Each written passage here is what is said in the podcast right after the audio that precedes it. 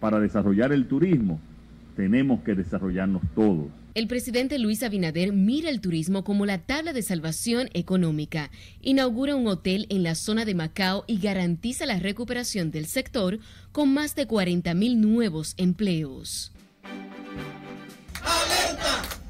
Las tres causales como eximentes del aborto en el Código Penal siguen arrastrando sectores. Al debate se agregan los partidos políticos, las iglesias, organizaciones profesionales y entidades de la sociedad civil. Arranca la segunda fase del proceso de vacunación contra el COVID-19 con la inoculación de 20.000 agentes policiales y la apertura de los centros de vacunación para la segunda dosis del fármaco.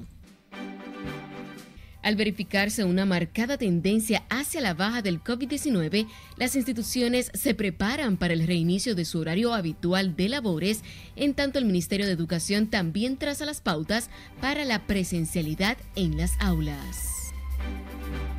Y también los fieles católicos demandan flexibilidad para poder asistir a los templos para participar en los actos litúrgicos con motivo de la Semana Santa.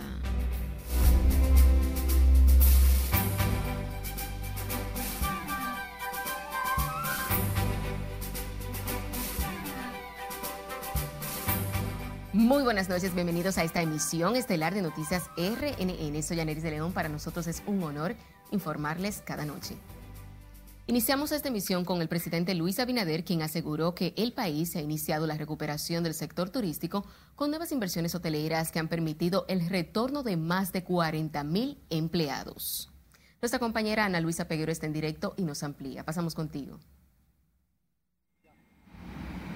Gracias, buenas noches. La obra con una inversión de 25 millones de dólares generará al menos mil empleos en la provincia de la Altagracia. Conseguiremos de esta manera un impacto para una reactivación económica sostenida.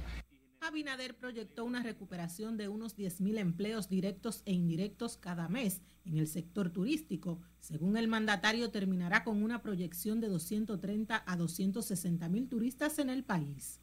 El jefe de Estado hizo sus pronunciamientos al agotar una extensa agenda de trabajo en Macao, Punta Cana. Aquí encabezó la inauguración del complejo residencial y hotelero Lago Beach Golf Cacana como parte de las iniciativas para la reactivación del turismo en el país. Todo el que quiera crear empleo va a tener un aliado en el gobierno, un aliado con transparencia, con apoyo, con celeridad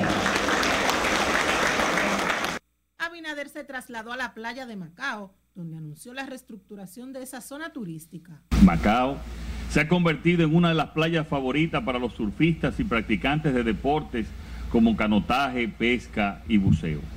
En tanto, el ministro David Collado afirmó que la industria turística está en las mejores manos. Anunciamos aquí la entrega de esta obra de 56 millones de pesos, que cambia la vida del usuario la vida de los emprendedores, la vida de los turistas y marca una señal clara hacia dónde va este gobierno. Igualmente, como parte de su jornada de trabajo este viernes, el mandatario visitó la Torre Siete Mares Acatcana, un destino turístico y hotelero del sector privado que está en su etapa final. De mi parte es todo lo que tengo, yo retorno con ustedes a los estudios. Te agradecemos, Ana Luisa, por este reporte en directo. Seguimos hablando de turismo porque el presidente de la Asociación de Hoteles, Rafael Blanco, informó este viernes que la ocupación hotelera del país se ha disparado en un 42% por las reservaciones de Semana Santa. Blanco indicó que hay una recuperación por la campaña de vacunación contra el COVID-19 que ha incrementado la ocupación hotelera en los principales enclaves turísticos del país. El representante del sector hotelero indicó que esto es una clara señal de que el país comenzará a sentir un incremento en la demanda de productos por el éxito del proceso de vacunación en Estados Unidos y en nuestro país. El turismo ha sido uno de los más afectados por la pandemia, dejando el país de percibir millones en divisas. Este viernes se cumplió un año de que la República Dominicana fuera declarada en estado de emergencia debido a la pandemia del COVID-19, enfermedad que ha puesto al mundo de rodillas.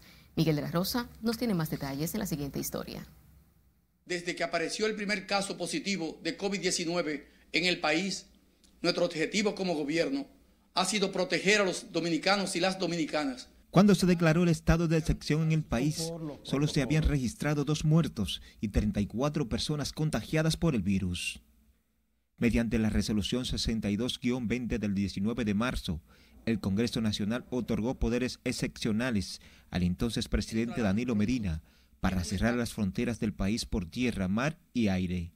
Que nos encontramos ante una crisis de salud global sin precedentes. También se ordenó la suspensión por 15 días de todas las actividades comerciales, con excepción de los supermercados, colmados, gasolineras y farmacias. Que implementen el trabajo a distancia al menos por 15 días. En los casos en que esto no sea posible, se implementará la flexibilización de jornadas de trabajo.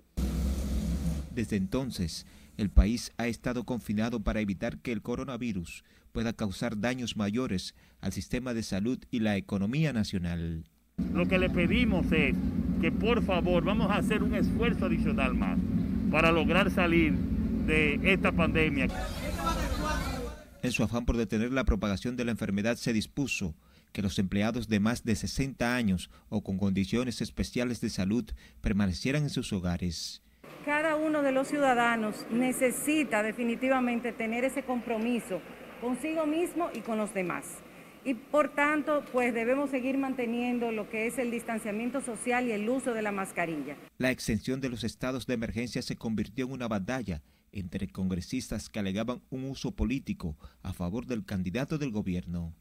Ante el abuso hay otros recursos. La docencia presencial fue suspendida y se limitaron los actos proselitistas de cara a las elecciones presidenciales y legislativas diferidas para el 5 de julio. Desde entonces, en el país 248.502 personas se han contagiado del virus, provocando el fallecimiento de 3.262. Miguel de la Rosa, RNN. Y sepa que otras cinco muertes por COVID-19 fueron reportadas en las últimas horas en el país, informó hoy el Ministerio de Salud Pública. En el boletín de este viernes se da cuenta de la detección de 523 nuevos casos, situando la tasa de positividad diaria en 13.47%. De acuerdo con el boletín epidemiológico número 365, se detectaron 523 nuevos casos de 6.552 muestras procesadas en las últimas 24 horas, situando la tasa de positividad diaria a un 13.47%. A la fecha, el total de fallecimientos por la pandemia es de 3.262 y de casos acumulados es de 248.502. En cuanto a los incrementos de internamientos por el COVID-19, Salud Pública reporta 452 ingresados, de los cuales 171 están en cuidados intensivos. Los miembros de la Policía Nacional comenzaron a ser vacunados contra el COVID-19 este viernes. Su director, el mayor general Edward Sánchez González, recibió la primera dosis de la vacuna contra el coronavirus. La jornada de inicio se inició en la mañana de hoy en el Hospital General de la Policía, donde Sánchez González indicó que se sentía muy bien y que unos 25 mil miembros serán vacunados. La uniformada indicó que tendrán prioridad los agentes preventivos, que son los que tienen contacto diariamente con los ciudadanos. Y las nuevas vacunas todavía no han llegado a los centros de inmunización donde han acudido personas a gestionar las dosis contra el COVID-19. Si le dice aquí no, tiene la historia. Yo le exhorto a la gente que tiene que vacunarse, porque tenemos que darle fin a esta pandemia. Manuel Pérez, acompañado de su esposa e hija, llegaron al centro de vacunación localizado en el colegio médico. La pareja recibió la primera dosis de vacuna y gestionaban la inoculación del otro miembro de la familia. Nosotros ya nos inoculamos aquí hace como dos semanas. Ya estamos inoculados y vinimos a indagar por la, por la hija mía que tiene una educación especial, a ver si ella le, le podían dar la primera dosis. Y además da tranquilidad, cuando menos uno sabe que, que posiblemente no le dé. Mientras el encargado del centro del colegio médico, Julio Albérico Hernández, dijo no tienen fecha para retomar el operativo de inmunización. No sabemos nada, sí sabemos que vienen muchas personas del público que se pusieron la primera dosis en esta institución, vienen procurando para ver si uno le dice la fecha en que uno va a empezar, pero realmente nosotros estamos huérfanos de información, no sabemos cuándo la van a empezar, ni tampoco sabemos si se va a tomar este centro como centro de vacunación para la segunda dosis. Otros centros de inoculación, como los que funcionan en las universidades católicas de Santo Domingo y Madre y Maestra, tampoco han vuelto a vacunar. El gobierno recibió más de un millón de vacunas chinas, pero las autoridades sanitarias trabajan todavía en la logística de su distribución. Sila Disaquino, RNN. Y los feligreses católicos ponderaron que podrán visitar los templos para participar en los actos litúrgicos de la Semana Santa, pero ahora quieren mayor flexibilización en los horarios para participar en las actividades religiosas. Monseñor José Amado Durán informó que ya se envió un documento a todas las iglesias del país instruyendo sobre la forma en que podrán oficiar los cultos durante la Semana Mayor. Vamos a tener los actos litúrgicos, ya se envió una carta una circular a los párrocos y toda la Semana Santa, comenzando el Domingo de Ramos. Eh, luego también la celebración del Trido Pascual se tendrá en la catedral y en todas las parroquias. También el esperado sermón de las siete palabras el Viernes Santo. Así que animo a toda la comunidad eh, cristiana, a todos los católicos a participar, naturalmente siguiendo el protocolo que nos indican las autoridades civiles y de salud. Que se haga, que se haga porque es necesario para el pueblo, sobre todo en Semana Santa, cuando el pueblo más necesita de oración y estamos viviendo unos tiempos muy difíciles que necesitamos de nuestro Señor Jesucristo. Sobre la flexibilidad en el, en el aspecto de Semana Santa, pero sí que se respete siempre el protocolo y que las actividades propias de la Iglesia Católica en la Semana Mayor, como tenemos un pueblo eminentemente católico, porque sean respetadas para que pueda disfrutarse también el aspecto de la religiosidad durante la Semana Santa, porque eso es lo que es. Los feligreses católicos celebran diferentes actos litúrgicos durante la Semana Santa o Semana Mayor, incluyendo el rito por la muerte y resurrección del Señor Jesucristo. Y como un tributo a sus aportes al desarrollo de la República Dominicana, la Universidad Católica de Santo Domingo presenta una exposición fotográfica, un recorrido por la labor pastoral del cardenal Nicolás de Jesús López Rodríguez en sus 60 años de labor pastoral. José Tomás Paulino nos cuenta. Es un hombre que supo dar a César lo que es del César y a Dios lo que es de Dios. La Universidad Católica de Santo Domingo inició la muestra gráfica como tributo al cardenal Nicolás de Jesús López Rodríguez, la manera de celebrar los 60 años de labor pastoral de uno de sus fundadores. Es un hombre, es un pastor que tiene mucho que, ofrecer en la historia de su eh, eh, vida pastoral en la República Dominicana y a nivel de América Latina, porque él fue un modelo de cardenal para América Latina. Es un hombre que vivió grandes procesos y lo resolvió con el carácter que Dios le, le concedió a él como fuerte. De carácter firme y verbo fuerte, el ex obispo de Santo Domingo ocupó diversos cargos en la Iglesia Católica. Fue presidente de la conferencia episcopal, apoyado en su sólido liderazgo. A la vida sacerdotal del cardenal López Rodríguez y a sus logros obtenidos como pastor hechos que impactaron la iglesia dominicana y latinoamericana. Nicolás de Jesús López Rodríguez desarrolló vínculos cercanos con líderes políticos, empresariales y sociales. Recibió 219 reconocimientos de gobiernos y organizaciones nacionales y extranjeras. Muy, muy fuerte, como valga la redundancia, una persona que sabía lo que tenía que hacer. Era, eh, eh, López Rodríguez para la República Dominicana fue un ente histórico de importancia para el equilibrio social y económico del país. Esta sala guarda un tesoro invaluable de conocimiento en 8.366 libros de teología, derecho, economía y política, 1.533 revistas, 1.044 folletos, 183 periódicos y 47 tesis donadas por estudiantes. Hasta el domingo venidero estará abierta al público la exposición fotográfica sobre la vida y obra pastoral del cardenal Nicolás de Jesús López Rodríguez, quien se recupera de una delicada operación de cadera. José Tomás Paulino, RNN. Y recuerde seguirnos en las diferentes cuentas de redes sociales con el usuario arroba noticias RNN y a través de nuestro portal digital www.rnn.com.do porque actualizamos todas las informaciones las 24 horas del día. Recuerde también que puede escuchar nuestras dos emisiones de noticias a través de Spotify y demás plataformas similares digitales, porque RNN Podcasts es una nueva forma de mantenerse informados con nosotros. Es tiempo de nuestra primera pausa comercial, pero no le cambie porque cuando regresemos sabrá cuáles son los elegidos por los jueces para integrar el Consejo del Poder Judicial y por qué posponen el juicio al presunto asesino material del catedrático Junior Ramírez. Los detalles en un instante.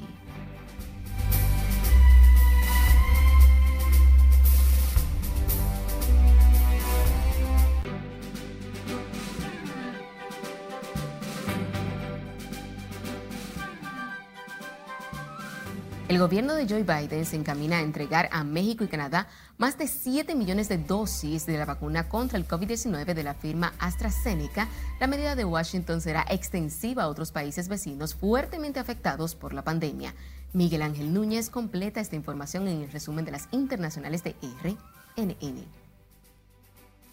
Iniciamos en Estados Unidos porque tras afirmar que en solo 58 días ha sobrepasado la meta de 100 millones de personas vacunadas, algo que prometió para 100 días.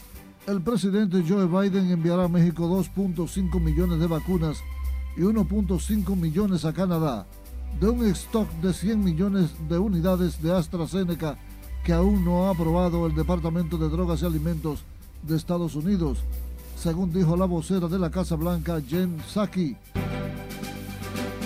Seguimos porque un fuerte enfrentamiento entre quienes apoyan los derechos de propiedad intelectual de los medicamentos y los que piden acceso a fármacos más baratos para salvar vida se enciende con los días. La concentración de vacunas contra el COVID en manos de países poderosos como Estados Unidos, Inglaterra y Francia, con más del 98% de las vacunas que se producen en la actualidad, opera en perjuicio de los menos adinerados. Seguimos en México porque este país negó que el 35% de su territorio esté bajo control del crimen organizado, como aseguró el jefe militar del Comando Norte de Estados Unidos, Glenn Van Herb. Rosa Iselsa Rodríguez, titular de la Secretaría de Seguridad y Protección Ciudadana de México, negó las afirmaciones del general Van Herb de que hay organizaciones criminales transnacionales que operan con regularidad en un área que abarca el 30 o 35% del territorio mexicano. Seguimos en la capital haitiana, ya que continúa asediada por bandas de incontrolables que arrasan todo a su paso, automóviles, negocios, casas y personas, no importa su edad. El gobierno del presidente Jovenel Moïse decretó el estado de emergencia con el propósito de restablecer la autoridad del Estado en áreas en poder de las pandillas, dijo el secretario de Comunicaciones Frank Exantus. La Fiscalía de Estados Unidos publicó una grabación obtenida por la cámara corporal del oficial de la policía Matthew Yao, que el pasado otoño mató a tiros a un hombre desnudo y ensangrentado cuando avanzaba hacia él, junto a una casa en Thornton, en el estado de Nuevo Hampshire, el 19 de octubre del año pasado, según el oficial, acudió una llamada del 911 donde estaba Ethan Freeman de 37 años, completamente desnudo y ensangrentado. Se masturbaba con una mano mientras con la otra sostenía una pata de silla. Cuatro hombres conocidos en Irán como las hienas de las montañas Fariman fueron ahorcados esta semana tras ser declarados culpables del secuestro de una pareja de montañistas y de la violación en grupo de la mujer delante de su marido, que fue atado y obligado a mirar el atroz crimen. Irán es uno de los siete países del mundo donde la violación puede ser castigada con la muerte. Más de 1.2 millones de usuarios de Instagram se han visto afectados y han reportado problemas con el funcionamiento de la red social, al tiempo que más de 23 mil usuarios reportaron experimentar problemas con WhatsApp y casi un millón de personas experimentaron fallos al intentar usar esta red social. Los servicios han sufrido una caída a nivel mundial que ha afectado tanto a Europa como a América y Asia. Seguimos porque un equipo de científicos ha encontrado asombrosas especies en una zona poco explorada del lecho marino antártico, tras el desprendimiento de un gigantesco iceberg de 1.270 kilómetros cuadrados, aproximadamente el doble del tamaño de Madrid, que se separó el pasado 26 de febrero de la plataforma de hielo de Brunn, ubicada en el mar de Weddell, en la Antártida. Entre los animales que encontraron había al menos cinco especies de peces, dos especies de calamares, pepinos de mar, estrellas de mar, moluscos y otras especies. Para las internacionales de RNN, Miguel Ángel Núñez. Retomando con las noticias nacionales, este viernes fueron electos los nuevos integrantes del Consejo del Poder Judicial y sus sustitutos, quienes junto al presidente de la Suprema Corte de Justicia conformarán ese órgano durante el periodo del año 2021 y 2026. Nuestro compañero Jesús Camilo amplía la historia en directo desde la Suprema Corte de Justicia en el Centro de los Héroes. Conectamos contigo. Cuéntanos. Gracias, buenas noches, representantes de la sociedad civil recomiendan al nuevo Consejo aplicar con ética una verdadera administración de justicia en el país. Unos 767 jueces escogieron a los cuatro miembros titulares y suplentes del Consejo del Poder Judicial, de 21 candidatos propuestos.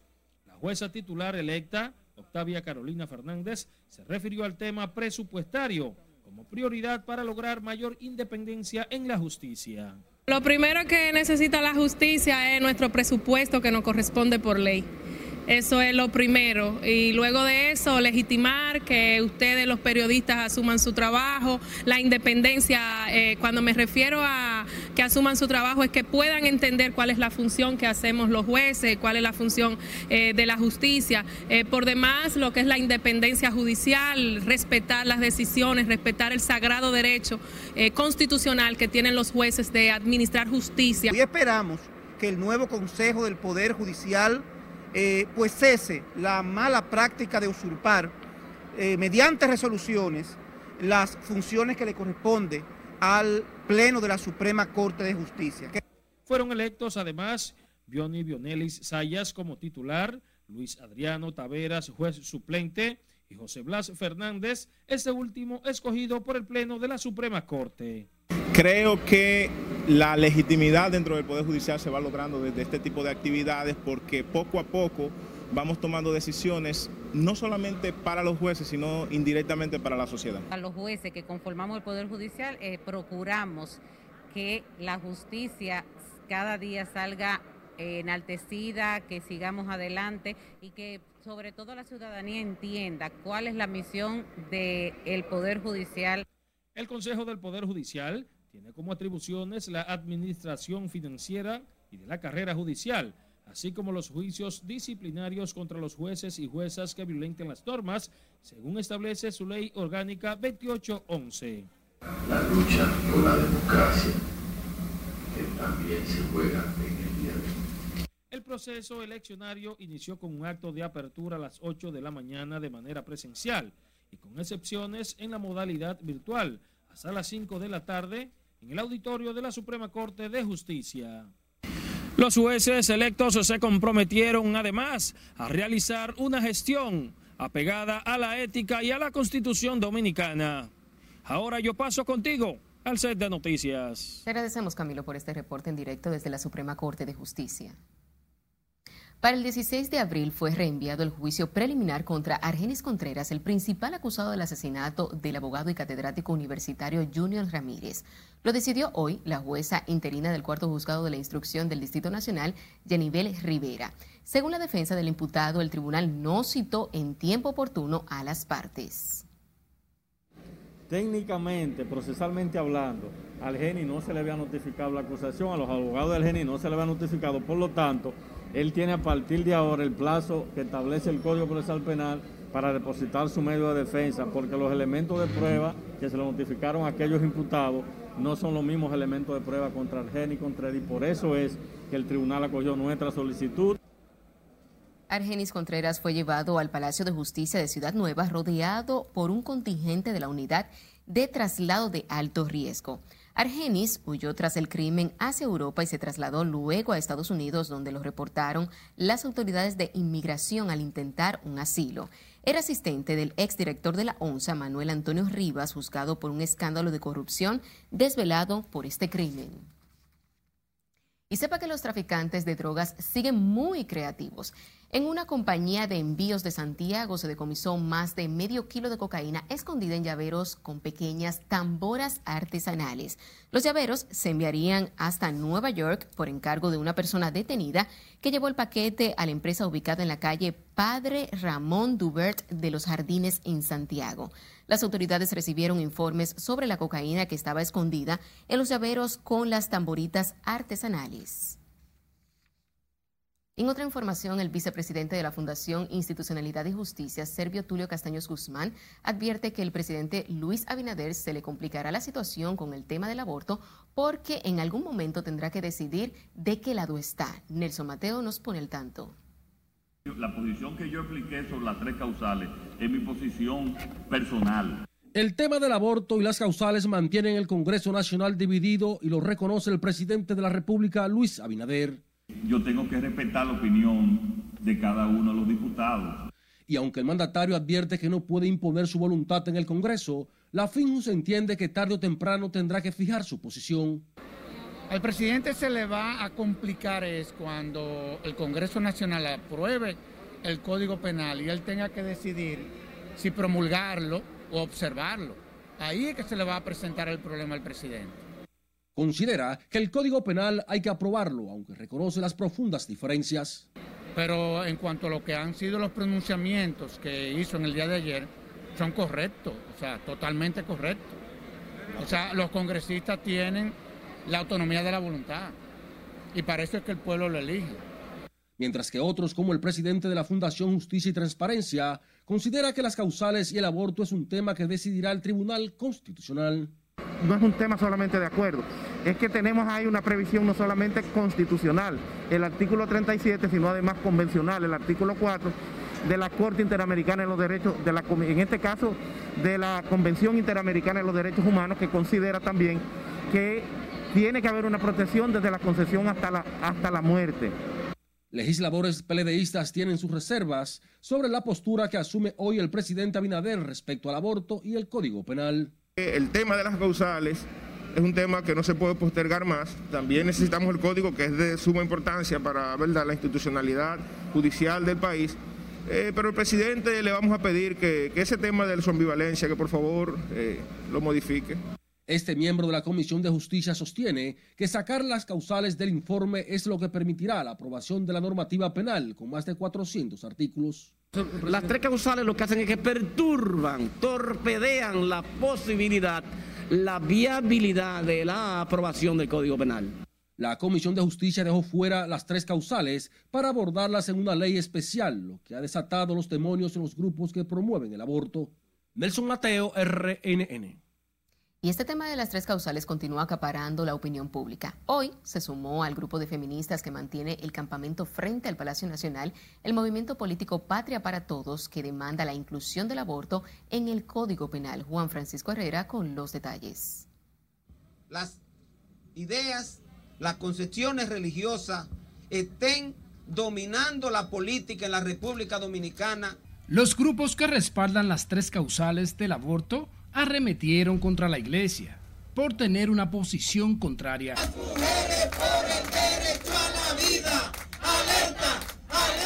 El presidente del movimiento Patria para Todos, doctor Fulgencio Severino, visitó junto a sus seguidores el campamento de la coalición de mujeres, que se mantiene frente al Palacio Nacional. Porque uno no entiende cómo se puede justificar que se ponga en peligro la vida de la madre y que el feto va a sobrevivir con una madre muerta. Esos que dicen que defienden la vida, lo que defienden es la muerte.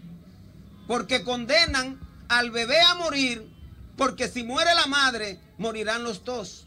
El expresidente del Colegio Médico Senén Cava considera que las tres causales, como eximentes del aborto, deben ser incluidas en el Código Penal por considerar que es un derecho de las mujeres a decidir. Por el solo hecho de exigir derechos en su propio cuerpo. ¿Cómo es posible que se quiera obligar a una mujer, a una muchacha, a soportar el embarazo si éste es concebido por medio de un incesto? Es decir, que su padre la haya embarazado o su hermano o un tío y ella tenga sin querer, no importando el trauma que esto le cause, tenerlo. Por eso expresaron que no descansarán hasta que se aprueben las tres causales. Sí, seguiremos aquí firmes eh, hasta que se cumplan nuestras, nuestras demandas. El movimiento incluyó entre esas condiciones los embarazos eutópicos, las enfermedades severas como la preeclampsia, con daños en el hígado, riñón, cerebro y sistema hematológico. Juan Francisco Herrera, RNN. A propósito de este tema, las feministas que promueven el aborto reaccionaron con preocupación tras escuchar las declaraciones del presidente Luis Abinader de que no puede obligar a los congresistas a votar por las tres causales. Laura Lamar con más detalles y estamos apelando a los diputados. La declaración del mandatario tomó por sorpresa al colectivo feminista que lleva acampando nueve días frente al Palacio Nacional. Las activistas que defienden las tres causales para abortar entienden que el Estado tiene la responsabilidad de garantizar los derechos de las mujeres sin importar ideologías religiosas o políticas. Y los gobernantes ponen en marcha su liderazgo político para que respetando la independencia de los poderes, eh, asegurar, asegurarse de que no se van a lesionar esos derechos y esas garantías. Porque un presidente de la República no habla frente a la opinión pública en términos personales, habla en función de su rol en la conducción del país y esa responsabilidad tiene que asumirla.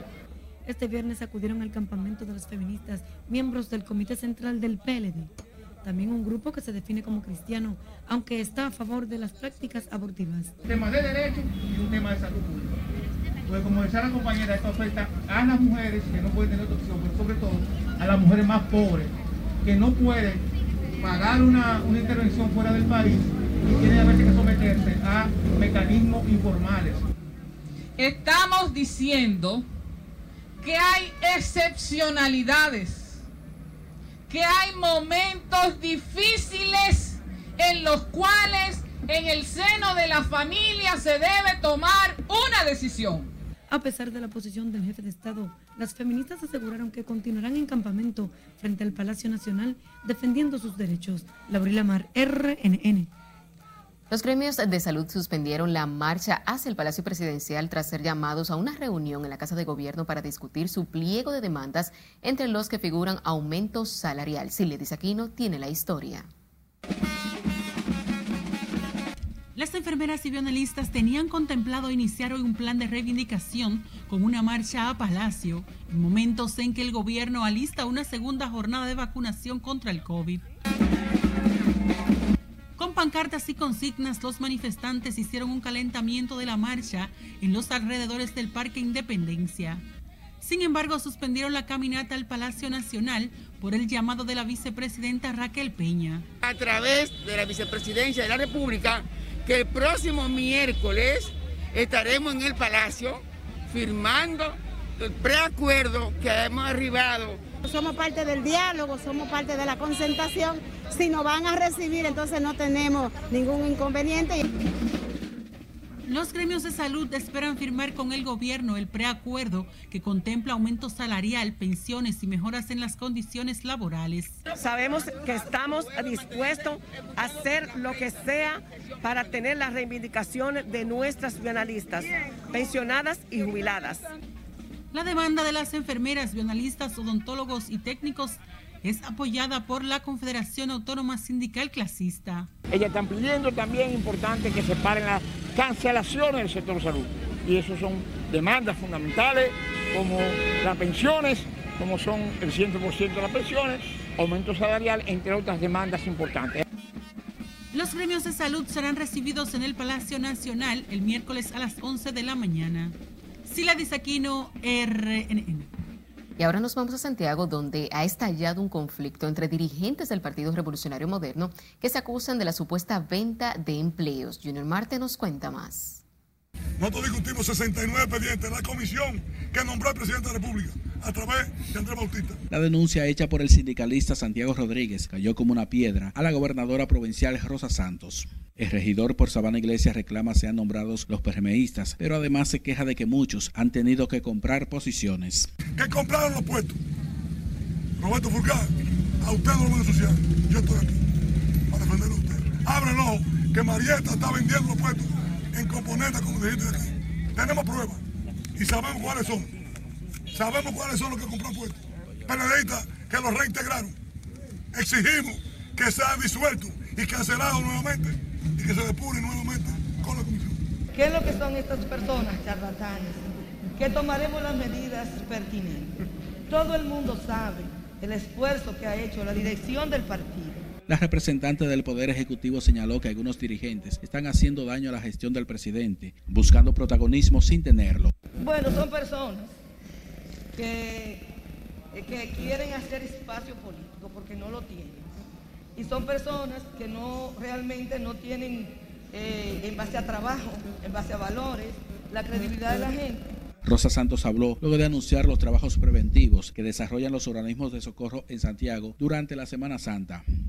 En Santiago, Junior Marte, RNN.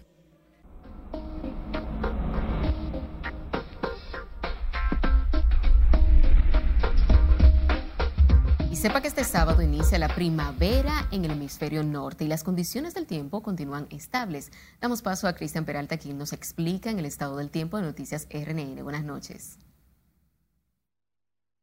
Gracias amigos, muy buenas noches. Las condiciones del tiempo para este fin de semana, bueno, pues persisten estables. Esto se debe a que tenemos un sistema de alta presión que también ha estado empujando algo de nubosidad hacia la geografía nacional, como podemos observar, pero una nubosidad muy pasajera. De momento quizás algo de esa nubosidad se precipita, pero de manera muy rápida. Debemos destacar el hecho de que el viento también puede generar algunas ráfagas mayormente hacia el noroeste de la República Dominicana. Mientras tanto, veamos el modelo de precipitaciones porque para este fin de semana se espera, sobre todo para el domingo, que se acerque algo de humedad impulsada eh, por un débil sistema frontal que estará pasando bien al norte y entonces pudiera estar generando alguna precipitación debido precisamente a ese viento del nordeste y como podemos visualizar entonces generará alguna lluvia.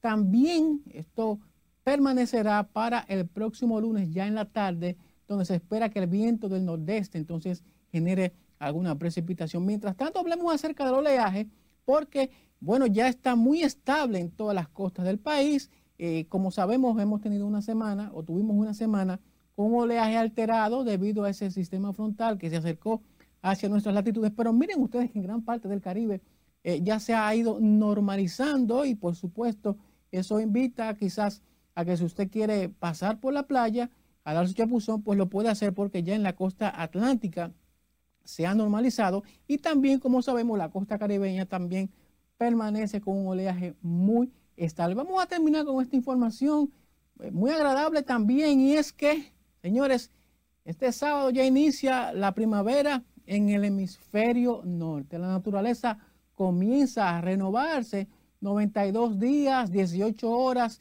para finalizar entonces el próximo mes de junio, el día 20, con el inicio del verano, pero debemos saber que en el caso del trópico o de los países que están ubicados, mejor dicho, en el área del Caribe, las temperaturas ya van a comenzar a calentarse.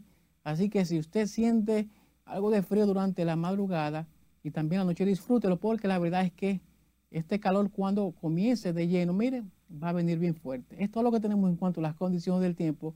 Usted continúa ahí con la emisión estelar de Noticias RNN, porque como siempre les tenemos mucho más. No nos cambie de su televisor porque al volver, ¿a quién culpan los comerciantes por las alzas en los precios de los artículos de consumo? ¿Y cómo es recibido el retorno al horario habitual de las instituciones públicas? Todo esto y más cuando regresemos, siga con RNN Emisión Estelar.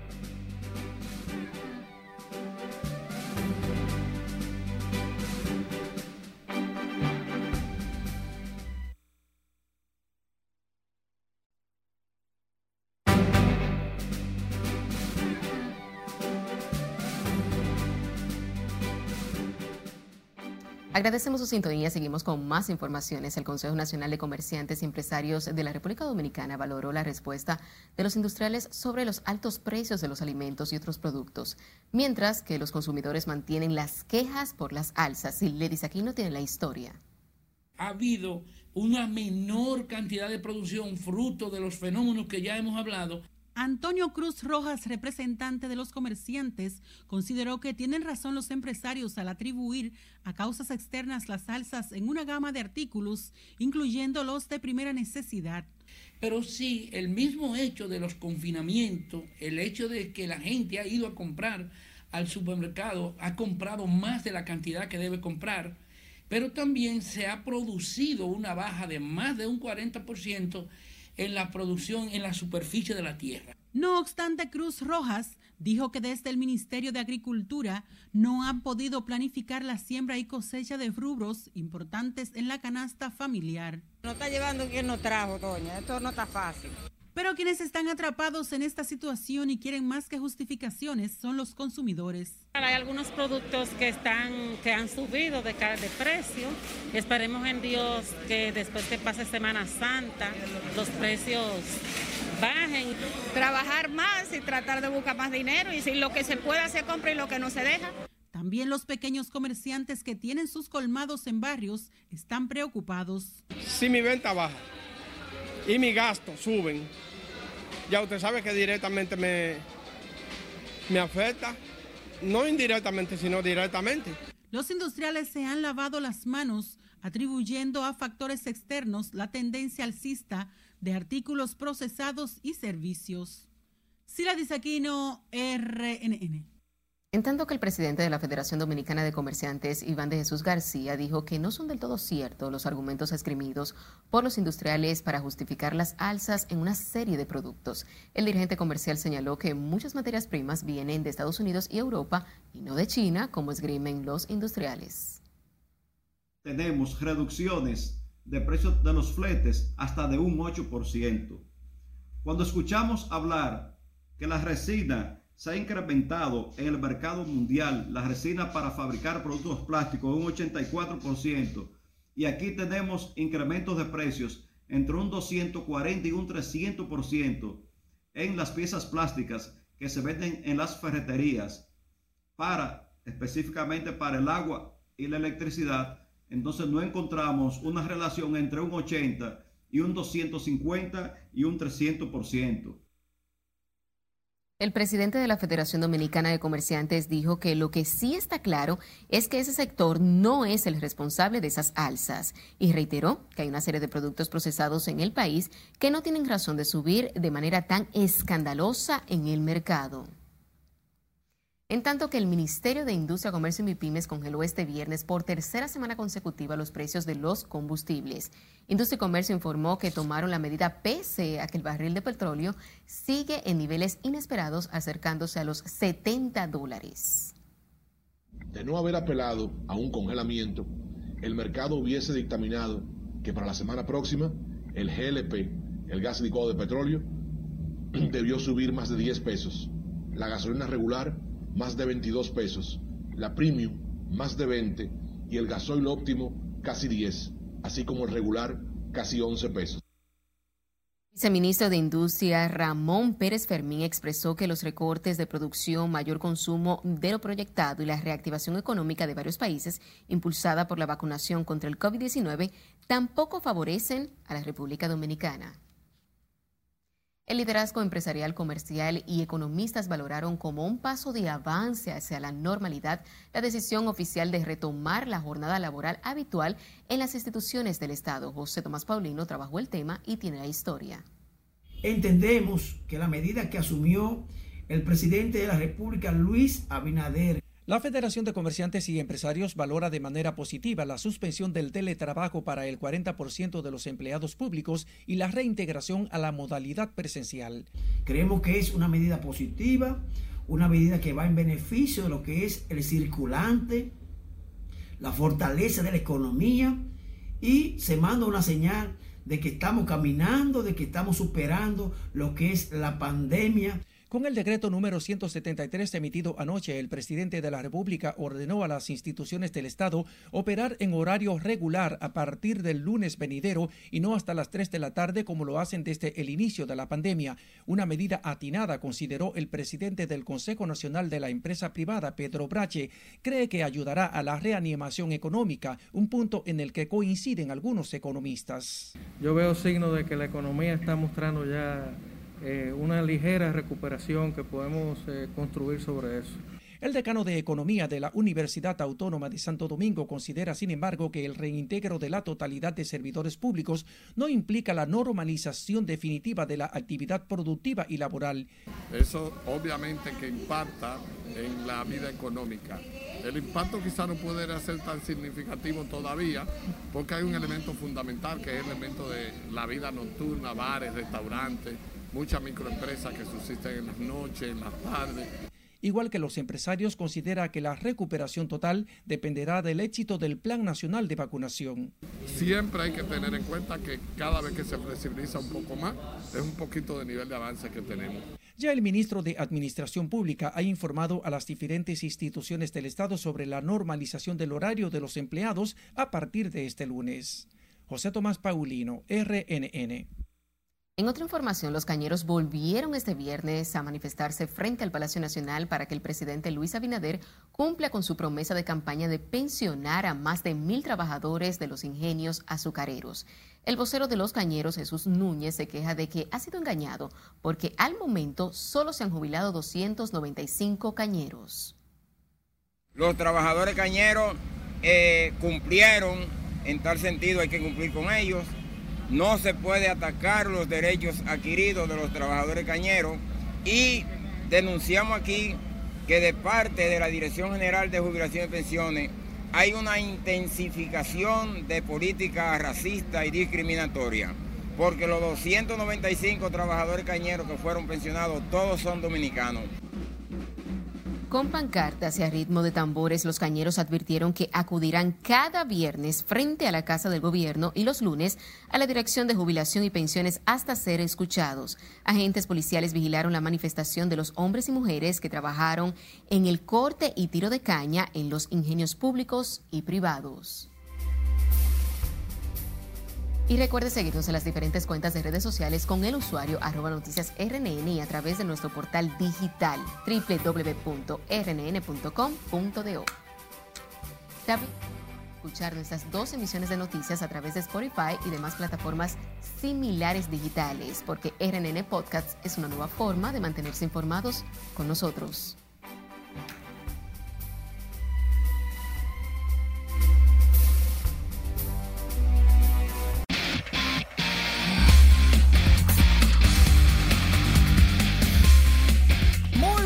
Iniciamos la entrega deportiva escuchando a Cristóbal Marte Hovis, el encargado del voleibol femenino en la República Dominicana. Él está negado a hacerle coro a la designación del Comité Olímpico Dominicano para ir a los Juegos Olímpicos. Escuchemos. Tiene entre las mejores 10 atletas del mundo en voleibol femenino. Tenemos tres y siete para el, el que más. El que más tiene. Oye esto, Brenda Castillo. Brian Martínez y Betania de la Cruz.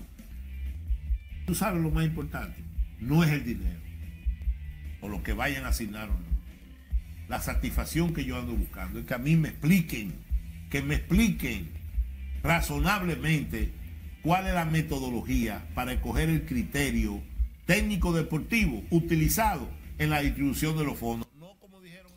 Cristóbal Marte dio estas declaraciones en el programa Conversemos de Deportes que se difunde, que se transmite por RNN de lunes a viernes a las 4 de la tarde. Cristóbal dice que cómo es posible que con 3 millones se puedan hacer tantas cosas con la Reina del Caribe. Él va a poner todo, pero ah, Carlos Santana pegó cuadrangular, la mandó al morro de Montecristi. ¡Qué palo, mamacita! Para los Reales de Kansas City, Carlos lleva dos en la pretemporada. De 3-2 batió una anotada, tres remolcadas. Otro que la sacó fue Fran Mil Reyes.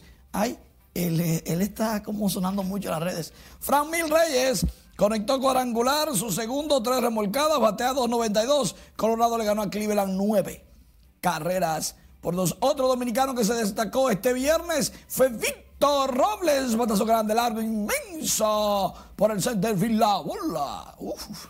Cayó en el morro de Montecristi. ¡Qué palo, mamacilla! 9 por 8 Houston le ganó a Washington. Un doble número 3 para Víctor Robles. Su cuadrangular también fue el número 3. Se remolcó su cuarta carrera. Batea 313.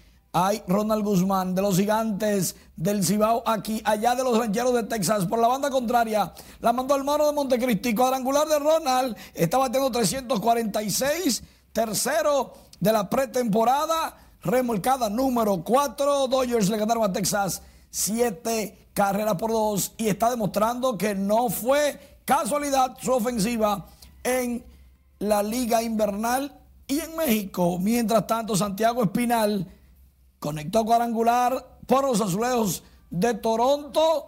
Y otro que está calientísimo, Vladimir Guerrero Jr., batea de 3-3 este viernes y su promedio al día es de 600 de cada 10 turnos, 6 hits. Y de paso, tiene 7 de manera consecutiva. Aplausos. Y Juan Lagares, de los Angelinos de Los Ángeles, aparentemente asegura un puesto con este equipo para el inicio del béisbol de las grandes ligas el primero de abril. Conclusión del show del dinero. Le dieron 78 millones para los que van para los Juegos Olímpicos. Si el Comité Olímpico lo que quiere es usarlo para los que no van, ¿qué te parece? Una gran pieza. Pero, ¿por qué- qué- Digno de analizar. No es posible. Manny, te veo así como muy bien relajado, diferente. Sí, que es viernes. Muchísimas gracias, Manny. Feliz fin de semana. Continuando con las informaciones, el presidente de la Junta Central Electoral, Román Jaques Liranzo, dijo hoy que el Pleno acogerá cualquier decisión del Tribunal Superior Administrativo en torno a la distribución del financiamiento estatal y el orden numérico de la boleta. José Tomás Paulino con más. Eh, El Pleno emitió su, eh, eh, su decisión eh, ayer en la noche. Román Jaques Liranzo reaccionó al recurso de reconsideración depositado por la Fuerza del Pueblo y 12 partidos ante el Tribunal Superior Administrativo. No acatar, nosotros somos respetuosos del poder jurisdiccional. Nosotros acataríamos la decisión de, de ese tribunal y cualquier otro tribunal competente. Con esa acción, los partidos buscan variar el reglamento para la distribución del aporte estatal y la resolución que fijó el orden numérico en la boleta electoral. Rechazan la sumatoria de votos solo en el nivel presidencial y congresual, soslayando el municipal. El Tribunal Superior Administrativo reenvió el caso para el 28 de mayo. En otro orden, el presidente de la Junta Central Electoral anunció para el día 8 de abril la llegada de una misión de la Fundación Internacional para los Sistemas Electorales encargada de certificar ocho procesos de calidad, integridad y transparencia del organismo electoral. Comenzar el proceso de certificación ISO electoral, que sería el primer órgano electoral de Latinoamérica que se certificaría en ISO electoral 54001-2019, que es la norma. Eh, también eh, iniciamos el proceso para certificarnos ISO Calidad 9001 en ciberseguridad y en seguridad de la información. O sea, la Junta eh, está trabajando para eficientizar sus servicios, por modernizar el registro civil, Román Jaques está satisfecho con los avances en el proceso de fortalecimiento del registro civil y la cédula para imprimir mayor seguridad y confianza a las elecciones y la identidad de los ciudadanos. José Tomás Paulino, RNN.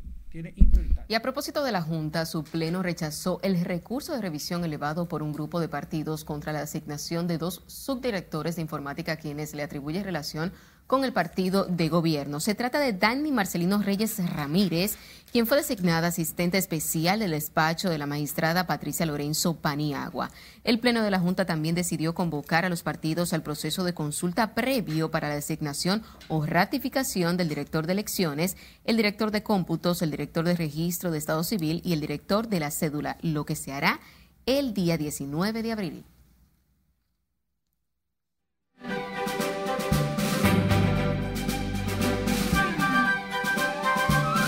Hola, ¿qué tal? Muy buenas noches. La zona colonial y Samaná se convirtieron este viernes en un set de cine. Les contamos cuáles figuras del entretenimiento estuvieron allí.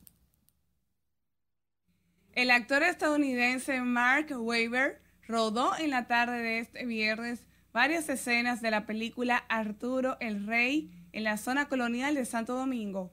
Se preparó un set de filmación dentro del Parque Colón con una especie de ventas de dulces donde el actor terminará las escenas que desde esta mañana han ocupado varias locaciones de la zona y cerrado parte del tráfico.